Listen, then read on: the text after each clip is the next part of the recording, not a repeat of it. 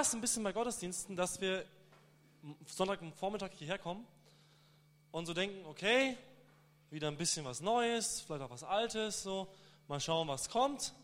Aber so diese Erwartungshaltung, die Leute haben, wenn sie zu Riesen-Events gehen, ja, die Leute haben, wenn sie ein ganz wichtiges Gebet sprechen, ja, das voll entscheidend ist, das fehlt oft so, oder? Ich weiß nicht, wie es euch da geht. Ich finde es manchmal so schade, bei mir selber einfach, wenn ich in Gottesdiensten bin und merke oder, oder frage, was für eine Erwartung habe ich eigentlich heute von Gott? Was traue ich ihm eigentlich heute Morgen zu, was er tut? Das ist eigentlich die Frage. Was traue ich eigentlich Gott zu, was er heute Morgen tut? Und was wünsche ich mir auch? Was wünsche ich mir, dass Gott heute Morgen tut? Wünsche ich mir, dass er mir irgendwie durch die anderthalb Stunden hilft? Ja? Und dass es nicht ganz langweilig wird? Oder wünsche ich mir, dass er mich voll in mein Herz reinspricht? Und dass er mich verändert heute Morgen? Wer glaubt, dass Gott dich heute Morgen wirklich durch das, was du heute erfahren wirst, in, in der Verkündigung, im Lobpreis, im Miteinander, dass du heute Morgen verändert werden kannst? Wer glaubt das? Sehr gut, sehr gute Voraussetzung. Okay. Sehr gut, dann kann ich dann voll loslegen. Wir werden heute eine Bibelstelle behandeln aus Exodus Kapitel 14, 2. Mose Kapitel 14. Wer eine Bibel dabei hat, darf es aufschlagen. 2. Mose Kapitel 14, die Verse 15 und 16. Ein bisschen zur Situation. Wir lesen hier von der Geschichte von Mose. Mose wurde berufen von Gott, ähm, das Volk Israel, das in Ägypten in Gefangenschaft ist, hinauszuführen. Und Mose wird eingesetzt, um das Gericht zu bringen über den Pharao. Und das Gericht kommt. Der Pharao lässt das Volk ziehen und Mose zieht mit dem Volk Israel aus Ägypten hinaus in die Freiheit. Es geht aber nicht lange. Das Volk läuft und plötzlich stehen sie vor einer riesigen Fläche Wasser.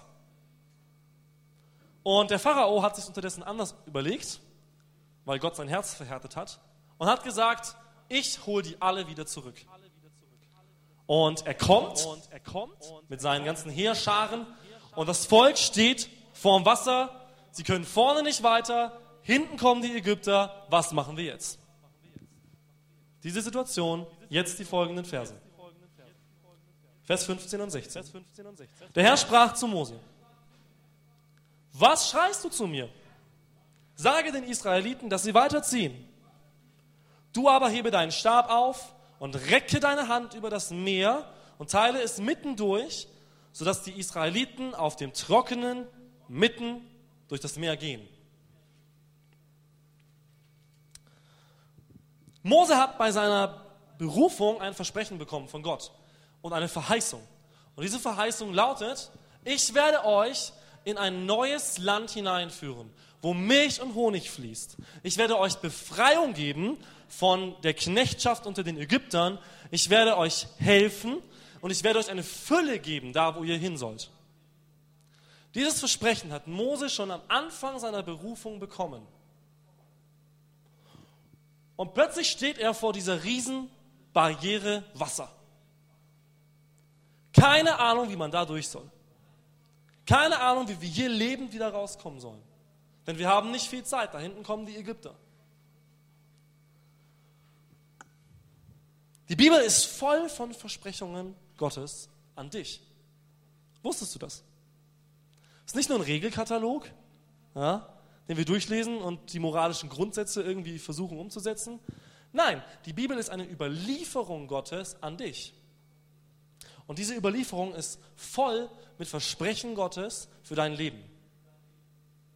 Deswegen lohnt es sich sehr, die Bibel zu lesen. Kontinuierlich und oft.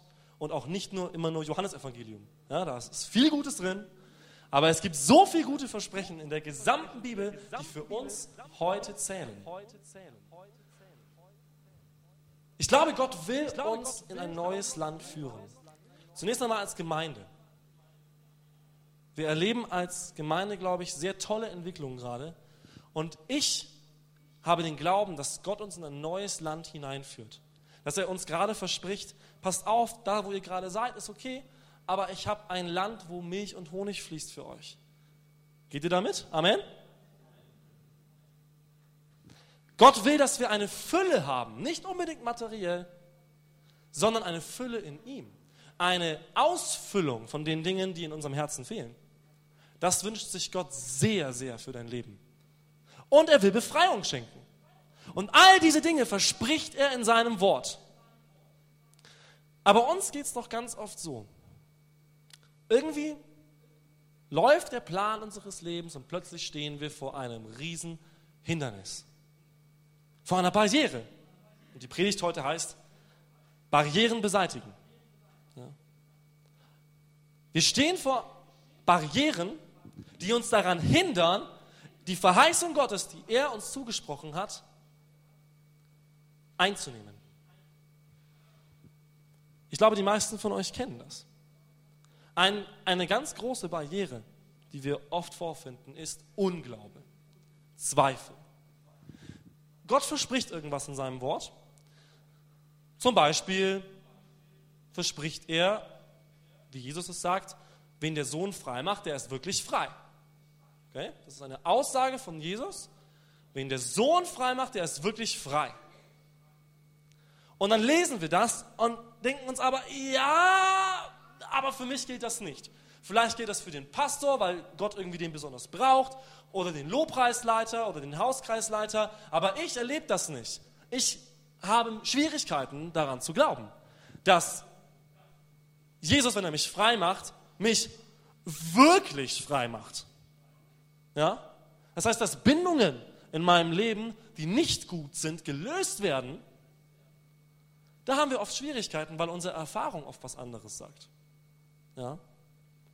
Wir kennen irgendwie Menschen, die beten schon ganz lange und da passiert nichts und wir selber versuchen alles und das passiert nichts.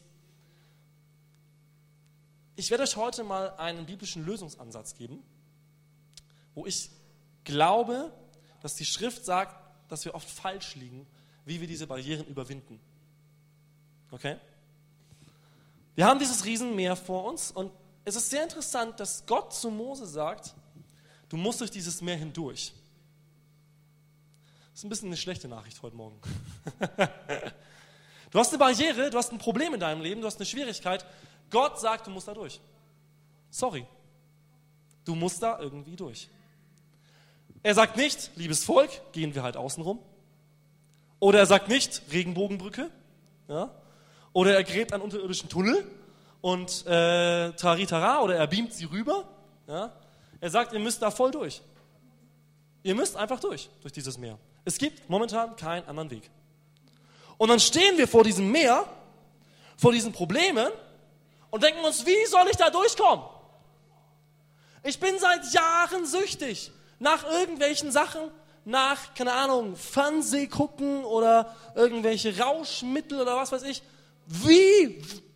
Ich komme da nicht durch. Da werde ich nie durchkommen. Ich sehe null Weg momentan durch dieses Meer. So ging es Mose. Mose hat überhaupt keinen Weg gesehen, wie man irgendwie durch dieses Meer kommen sollte. Ich meine, er hat Verheißungen bekommen von Gott. Und er sagt sie auch noch. Zwei Verse davor, dem Volk. Der Herr wird für euch kämpfen und so weiter. Ähm, heute werdet ihr sehen, wie Gott sich verherrlicht an den Ägyptern und so weiter. Und dann kommt Gottes Wort zu Mose. Warum schreist du zu mir? Das ist eine ganz komische Situation für viele Christen, wo ich hoffe, euch ein bisschen vielleicht neuen Anstoß zu geben. Gott sagt zu Mose, sag mal, warum betest du eigentlich noch zu mir? Warum kommst du eigentlich mit diesem Problem immer noch und es bewegt sich nichts? Ich sage nicht, dass Gebet nicht richtig und wichtig und gut ist. Aber was Gott hier Mose sagt, ist, Wenn du durch dieses Problem hindurch willst, musst du jetzt handeln. Ich habe es gehört, dein Gebet ist angekommen, gespeichert, aber jetzt geht hindurch. Jetzt geht hindurch. Ich habe es gehört, geht einfach los. Und das will niemand von uns. Niemand von uns will gern lange durch Probleme hindurchgehen. Ja, ich meine, es ist nicht nur so eine Pfütze, so, oh, schnell durch und oh, fertig. Sondern ich meine, da ist, ein, da ist richtig viel Wasser, okay? So, das braucht ganz schön lange, bis sie da durchgelaufen sind. Niemand von uns will durch lange Probleme hindurch und durch schwierige Phasen hindurch. Niemand. Weil wir bequem sind. Aber wenn wir ein bisschen mehr die Bibel kennen würden und mehr Gott kennen würden, dann wüssten wir, dass uns diese Dinge besonders dienlich sind. Das ist eine ganz wichtige Botschaft heute. Diese Dinge sind dir dienlich. Der beste Weg für Gott, sich zu verherrlichen, ist an unserer Schwachheit. Nicht an unserer Stärke. Wie sollte Gott verherrlicht werden, wenn ein Mensch auftritt und sagt, ich kann? Ich kann. Ich bin. Ich habe getan. Wie sollte Gott dadurch verherrlicht werden, wenn ein Mensch auftritt? Jesus sagt einmal, wenn, ihr kommen, wenn ich kommen würde und mich selbst empfehlen würde, dann würdet ihr mir zuhören. So wie es heute in der Welt ist. Ja. Menschen, die sich selbst empfehlen, die sich selbst gut darstellen, die sich selbst erheben wollen, die werden gehört. Natürlich, weil das Role Models sind, Vorbilder. Aber Jesus sagt, wenn ich im Namen meines Vaters komme, hört ihr mir nicht zu. Das zeigt, Probleme, die wir nicht überwinden können, sind ideale Voraussetzungen dafür, dass Gott sich in deinem Leben verherrlicht. Amen. Ideale Voraussetzungen. Das Meer vor dir, die Barrieren, die dich daran hindern, in neues Land zu kommen, in neue Verheißungen zu kommen, dass Verheißungen in deinem Leben wahr werden, sind ideale Voraussetzungen dafür, dass Gott etwas tut und sich dadurch zeigt. Zeugnisse von Menschen sind teilweise stärker als Predigten aus dem Wort Gottes. Warum?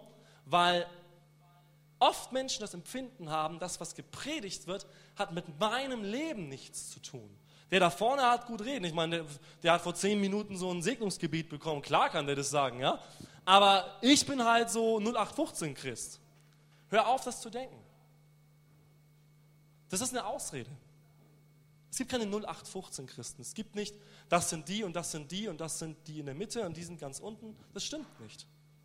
Das stimmt nicht. Die Verheißungen zählen nicht nur für den Pastor oder für den Lobpreisleiter, sondern für alle. Und Gott hat für alle Menschen den Willen, dass sie in neues Land kommen. Gott hat nicht Mose gesagt, dich führe ich hinein, das Volk lasse ich hier. Mose, renn mal schnell durch, bevor die anderen das merken und wenn du durch bist, dann mache ich wieder zu. Ja? Er sagt, sage dem Volk, sie sollen losziehen. Alle Menschen sollen diese Verheißung Gottes bekommen. Und Zeugnisse von Menschen sind oft so ein starkes Zeichen dafür, was Gott aus der Schwachheit eines Menschen tun kann.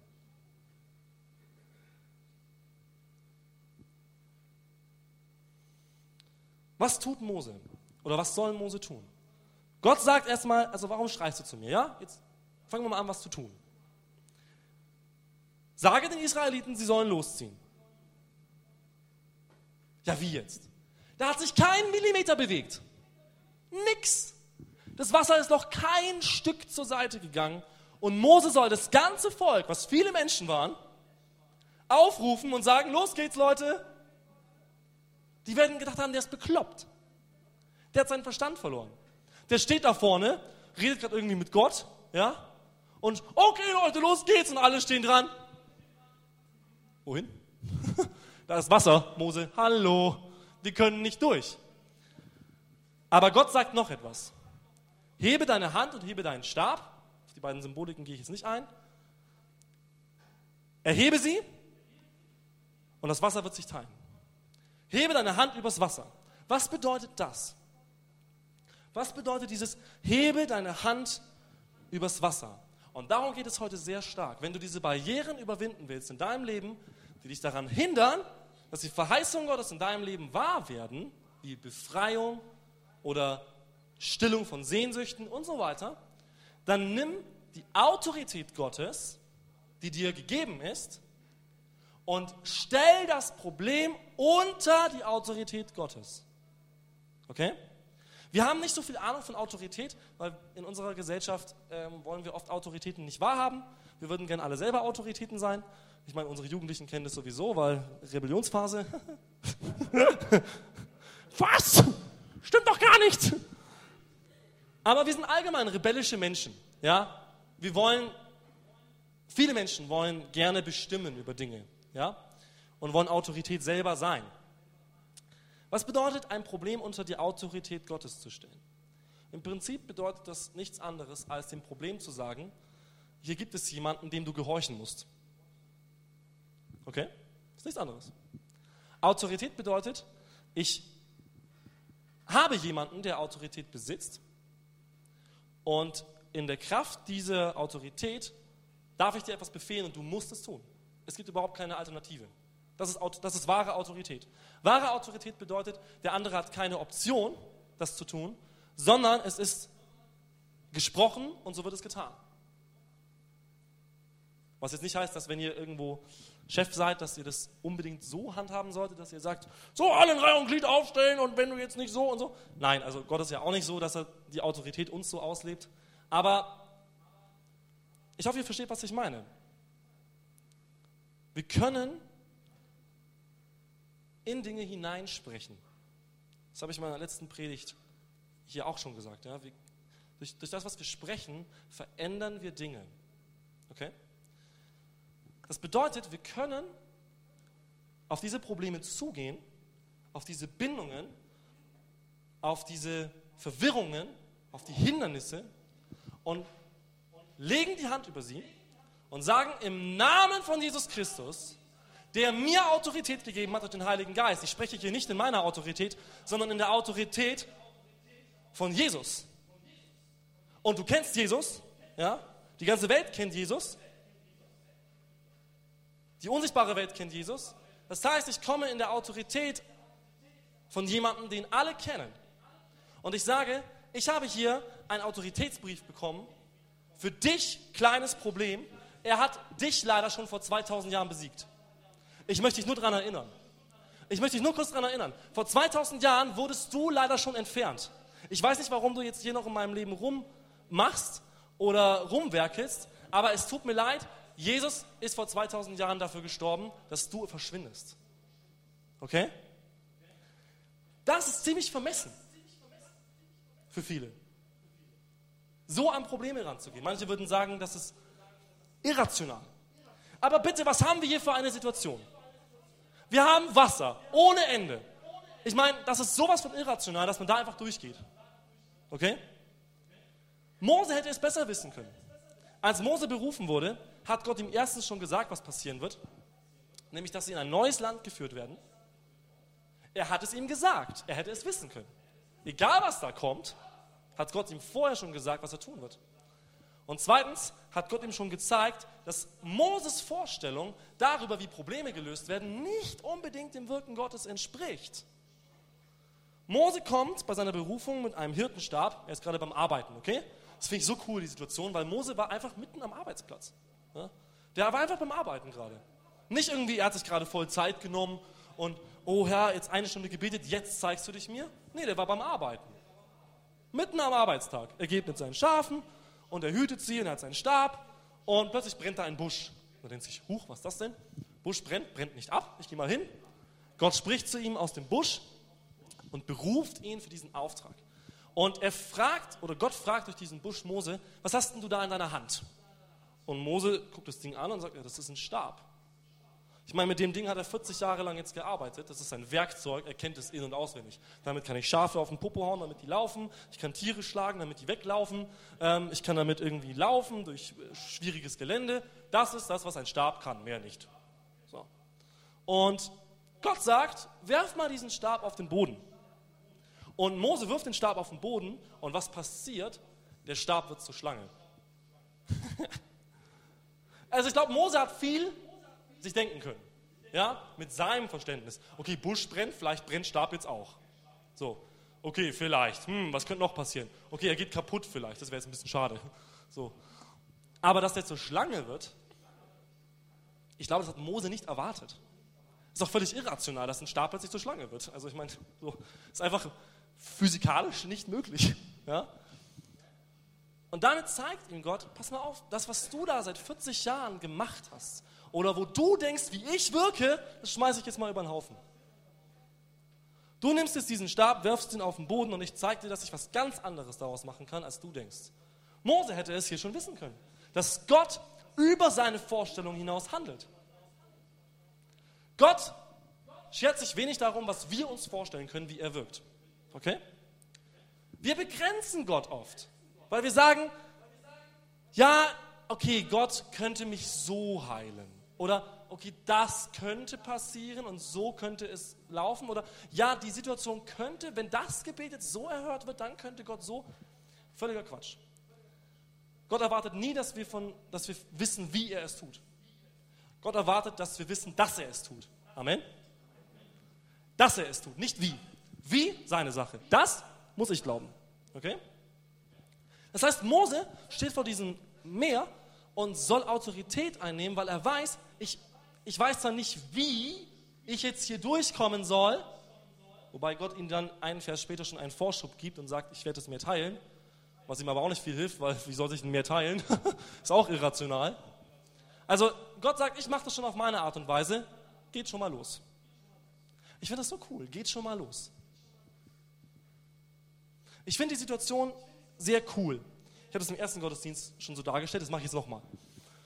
Wir stellen uns Folgendes vor. Hinter dem Volk kommen die Ägypter. Dieses Riesenvolk, diese Riesenarmee, die kommen mit ihren, mit ihren Wagen und so, die sind viel besser ausgestattet und die Zeit wird knapp.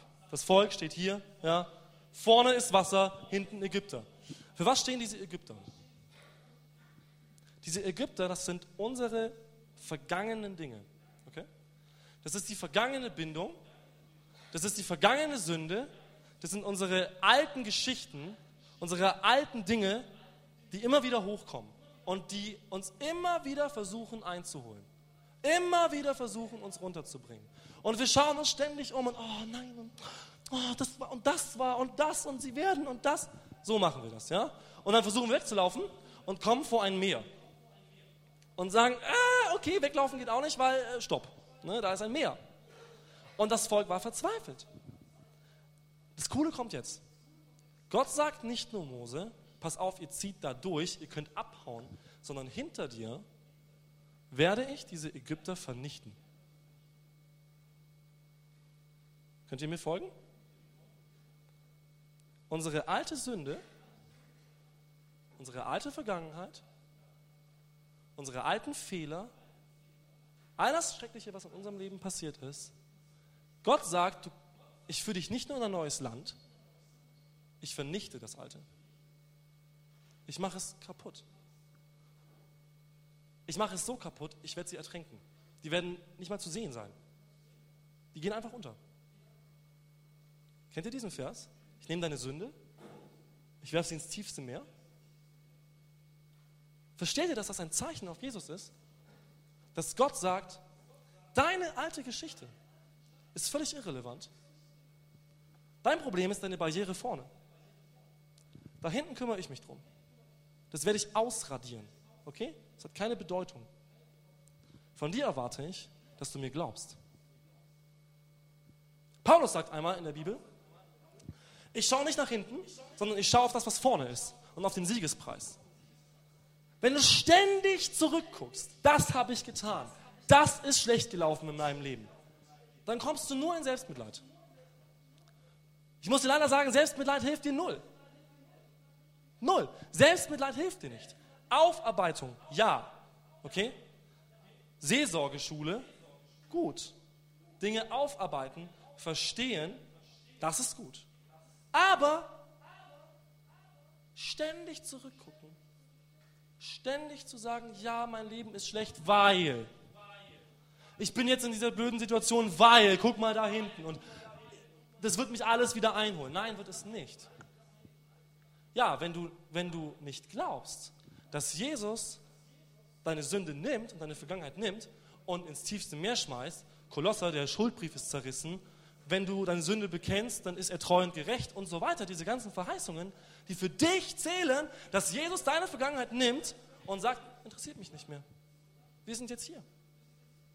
Schau nach vorne. Ich habe ganz viel noch mit dir vor. Das, was hinten ist, kannst du jetzt nicht mehr ändern. Aber ich habe es zunichte gemacht vor 2000 Jahren. Versteht ihr? Solange du immer auf die Ägypter guckst, wird nie etwas vorne passieren. Rückwärtslaufen ist viel schwieriger als vorwärtslaufen, okay? Du kannst schon versuchen, so weiter in die Berufung Gottes zu gehen, aber das ist halt einfach langsamer. Okay? Ich meine, Gott hat ihnen einen Vorschub gegeben, er hat gesagt, hier eine Feuersäule und so weiter und ich schütze euch eine Zeit lang, aber irgendwann ist Schluss. Irgendwann stehe ich nicht mehr zwischen euch. Und dann erwarte ich von dir, dass du das, was ich dir gezeigt habe, umsetzt.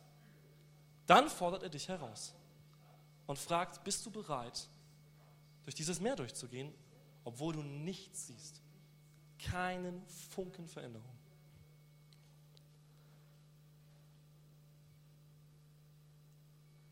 Du musst das Problem zunächst einmal geistlich lösen. Unser Problem ist, ist nicht hier, unser Problem ist hier. Okay?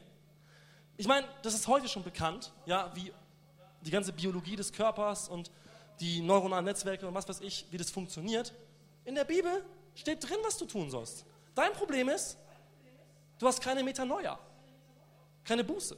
Das heißt, kein Umdenken, keine Veränderung deines Geistes, keine Veränderung deines Sinnes. Deswegen stehst du vor dieser Barriere und, und denkst, mein Leben ist zu Ende. Weil in deinem Kopf noch keine Veränderung gekommen ist.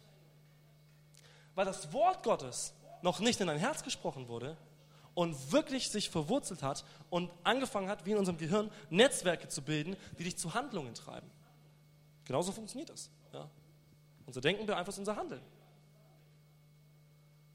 Wenn wir weiter Weltmeister darin bleiben, zu sagen, ich will bitte, dass Gott rational wirkt, dann erlebst du halt auch weniger.